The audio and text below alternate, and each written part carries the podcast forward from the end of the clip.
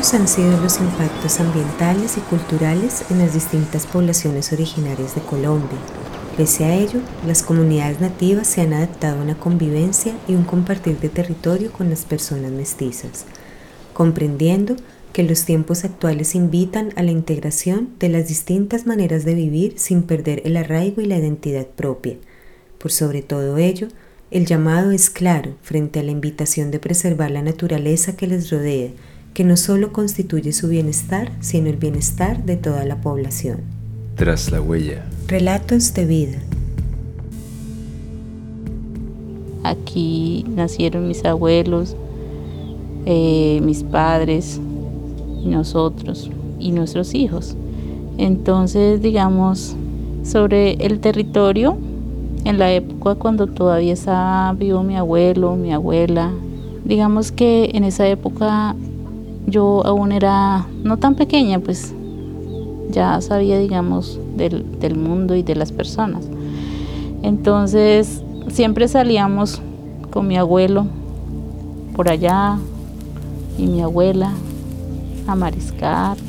Y digamos que por allá no había fincas, no había nada, era territorio limpio, solamente lo habitaban los indígenas. Y mi abuelo siempre decía, mira, Allá queda un sitio sagrado donde vivía mi tío o donde vivía mi abuelo o mi tía. Es un sitio sagrado donde están enterrados. En esa época era una vida muy tranquila porque podían ellos caminar, digamos, se iban a una marisca junto con el papá y los hijos, ese hombrecitos, se iban a mariscar. Por allá se quedaban mariscando, duraban una noche y al otro día en la tarde ya ellos venían para la casita, con la cacería, porque tenían toda la libertad, no había fincas, no había terratenientes, no había nada. ¿Le gusta la historia de su abuelo? Sí, las historias, lo que vivió, lo que recorrió por todas partes del Meta es algo muy interesante porque ahora casi no se ve eso, ¿no? Digamos que ahora los abuelos ya no pueden caminar por tanta contaminación, hay una empresa cerca de acá que ya como que a uno los debilita, el olor, eh, las contaminaciones que hace que fumigan casi encima del resguardo, ya muchos abuelos se están acabando, entonces ya no tienen esa capacidad de caminar con esa libertad porque ya hay fincas cerca de acá de este resguardo que tienen, digamos, ahí una persona que cuida y que ya no puede acercarse, ¿no? Y entonces como que nos limita mucho a nosotros los indígenas de, poder ir, digamos, por allá al otro lado del meta o, no sé, buscar unas frutas que tienen su temporada, digamos, enero, febrero, cada, cada mes tiene sus frutos, ¿no? Ya, ya no podemos ir por allá porque ya, ya hay una finca cerca y no podemos acercarnos. Entonces ya digamos como que nos fue arrinconando más a nosotros. Ya, ya no podíamos ni salir a mariscar o ir por allá a mirar una laguna o ir a un bosque mm, a recoger, digamos, plantas medicinales. Y ya después resultaron que la escuela, tenían que hacer una escuela, unas comunidades dentro del resguardo, porque si estaban por ahí individualmente, cada quien en su rincón, no había escuela. Entonces le tocaron como reunirse y hacer comunidades dentro del resguardo para poder llegar a la escuela. Cuando empezaron a estudiar los, los niños a la escuela, de la escuela al colegio, dentro de mucha tecnología, ya había los televisores, celular, la juventud indígena le lavaron ya el cerebro y ya ellos como que van cogiendo como, eh, ya como perdiendo la cultura. El llamado en este momento es contundente. La población infantil y juvenil de los pueblos nativos se ve sometida a un proceso de desarraigo cultural por el encantamiento de las formas de vida de la sociedad general. Y como muestra de las contradicciones que esto genera, muchas son las personas mestizas que buscan en las características del pensamiento ancestral su propia imagen e identidad. Es claro que la integración es indispensable para un salto cuántico social, como es claro que la raíz propia se debe preservar para que continúen perviviendo las prácticas y saberes del buen vivir que aguardan a los pueblos originarios. El indígena, digamos, al, al rechazar su lengua, su cultura, su tradición, su forma, digamos, de sus alimentos, de, de, todas esas cosas desde la creación que nos dejó, las creencias, todo, todo, todo lo que nosotros poseemos. Al rechazar todo eso, al convertirse en otra persona, creo que ya no es nada, ya no es indígena, ya no es blanco, ya no es gringo, ya no es japonés, es nada, porque no tiene raíces, es nada. Entonces, lo que nosotros nos identifica como somos es nuestra cultura, es nuestra forma de ser, es lo que nos dejó desde la creación, porque cada cultura le dejó su forma de ser o cómo tienen que estar cada cultura. Pero al acabar todo eso, hasta con el, digamos, hasta con el territorio, ¿qué puede ser el indígena? Nada, nada. Simplemente ya no sería ni reconocido porque no tiene identificación en nada. Ya quieren como olvidar la cultura. Ni son blancos ni son indígenas, porque ellos, por ejemplo, quiere ser blanco el indígena y si él es y si él es un blanco, no es indígena. Y si es indígena, nunca va a ser un blanco, porque es que cada quien tiene su forma como ser ya, de caminar, de hablar, de ser. Totalmente, cada quien tiene su forma de ser. Recordemos cómo éramos antes, cuando vivían nuestros padres, nuestros abuelos. Y al recordarnos, vamos a recordar todo cómo era que vivíamos nosotros, con nuestros padres. ¿Qué era lo que nos enseñaban nuestros padres? Para así mismo volver otra vez como a recuperar lo que hemos soltado, porque es soltar nomás, no escoger siempre de los abuelos, sino es soltar. Entonces vamos a recuperar. Lo que yo le recomiendo más a los abuelos es más a los jóvenes, a los hijos y a los nietos. Formemos y hablemos, aconsejemos para que mantengan su lengua, su creencia, sus historias, sus ancestros. No aceptemos de otra cosa. Aceptemos, pero para el bien aceptemos, pero no para olvidar nuestra cultura, nuestra lengua, nuestro idioma. Aceptemos las dos cosas, para vivir con dos pensamientos, con lo de uno y occidental. Y verá que vamos a mantener la raíz, su semilla. Los tiempos presentes convocan de manera intensa a la búsqueda de una mejor calidad de vida del encuentro y descubrimiento del ser o el estímulo que lleve a vivir con más fervor o conciencia. Cual sea el propósito, esta búsqueda ha llevado a gran parte de la población mestiza a acercarse a recibir guía y formación de diferentes abuelos y abuelas que se reconocen como sabedores nativos. Es por esta razón que surge de vital importancia la percepción y elección correcta del ser que proporciona estos escenarios, así como resulta fundamental que la conciencia y la actitud limpia y no pretenciosa también se preserve en estos sabedores. Y entonces en este momento lo que recomiendo más es a los abuelos, hablarle a los, a los nietos, a los hijos, a sus hijas, sus hijos, a sus nietos, a sus nietas, ya que tenemos todavía, como abuelos, todavía lo tenemos todas las historias. Si van a las universidades, que mantengan su lengua. ¿Qué es lo que piensa usted sobre, sobre el fondo el rol de la mujer y como la, el lugar de la mujer en cuanto a, a, eso, a la toma de decisiones, a la participación, a, a, todo aquello?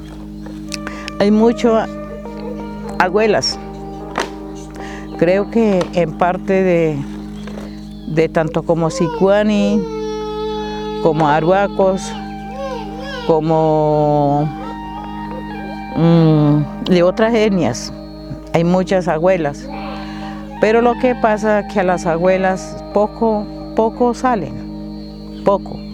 Son más los abuelos que han salido, son más sobre todo son los abuelos hombres, salen a participar en muchas cosas, Pero las abuelas son como más arrinconadas, no lo llevan en cuenta, porque le faltan también llamar a una abuela, sacar de distintas etnias, abuelas, que se reúnan, no más en el rincón. Si hay un abuelo, la abuela también tiene que estar al pie del abuelo, porque el ejemplo van de los abuelos para que la juventud, las niñas, los jóvenes miren que están un par de ancianos, son abuelos, ahí está la abuela, ahí está el abuelo, mire, dos alas que se extienden así, dos fuerzas que se levantan. Ese es el ejemplo para la juventud de hoy en día. ¿Qué le parece la idea de conocer a otras culturas indígenas? ¿Les interesa? a conocer a otros niños de otras culturas indígenas. Sí, aprender el idioma, hablar. no, la cultura también.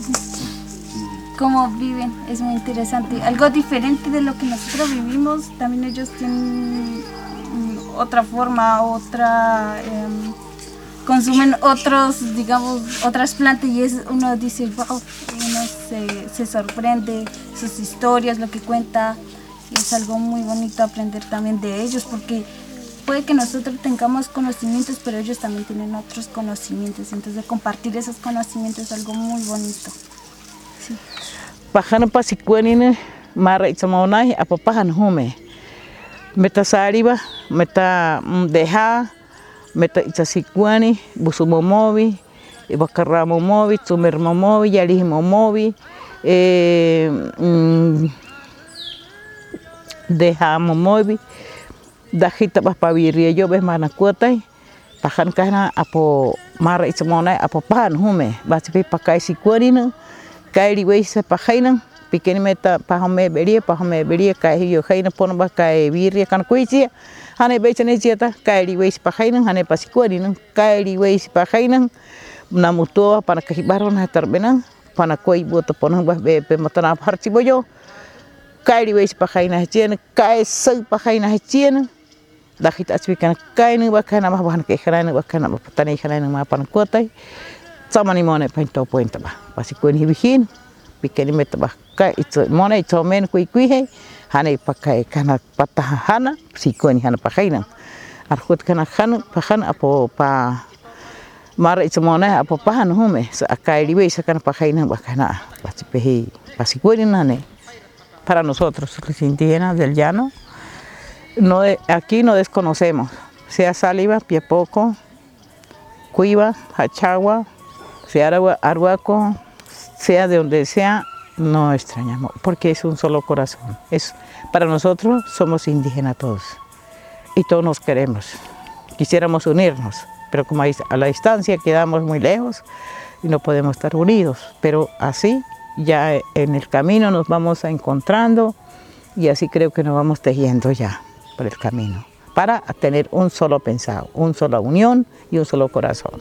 Con la visión de un solo corazón unido al corazón de la tierra, se unifican los pueblos indígenas con el ánimo de fortalecer sus principios y valores cosmogónicos entre sí, reconociendo la importancia de la unidad como la representación indígena y originaria de una nación.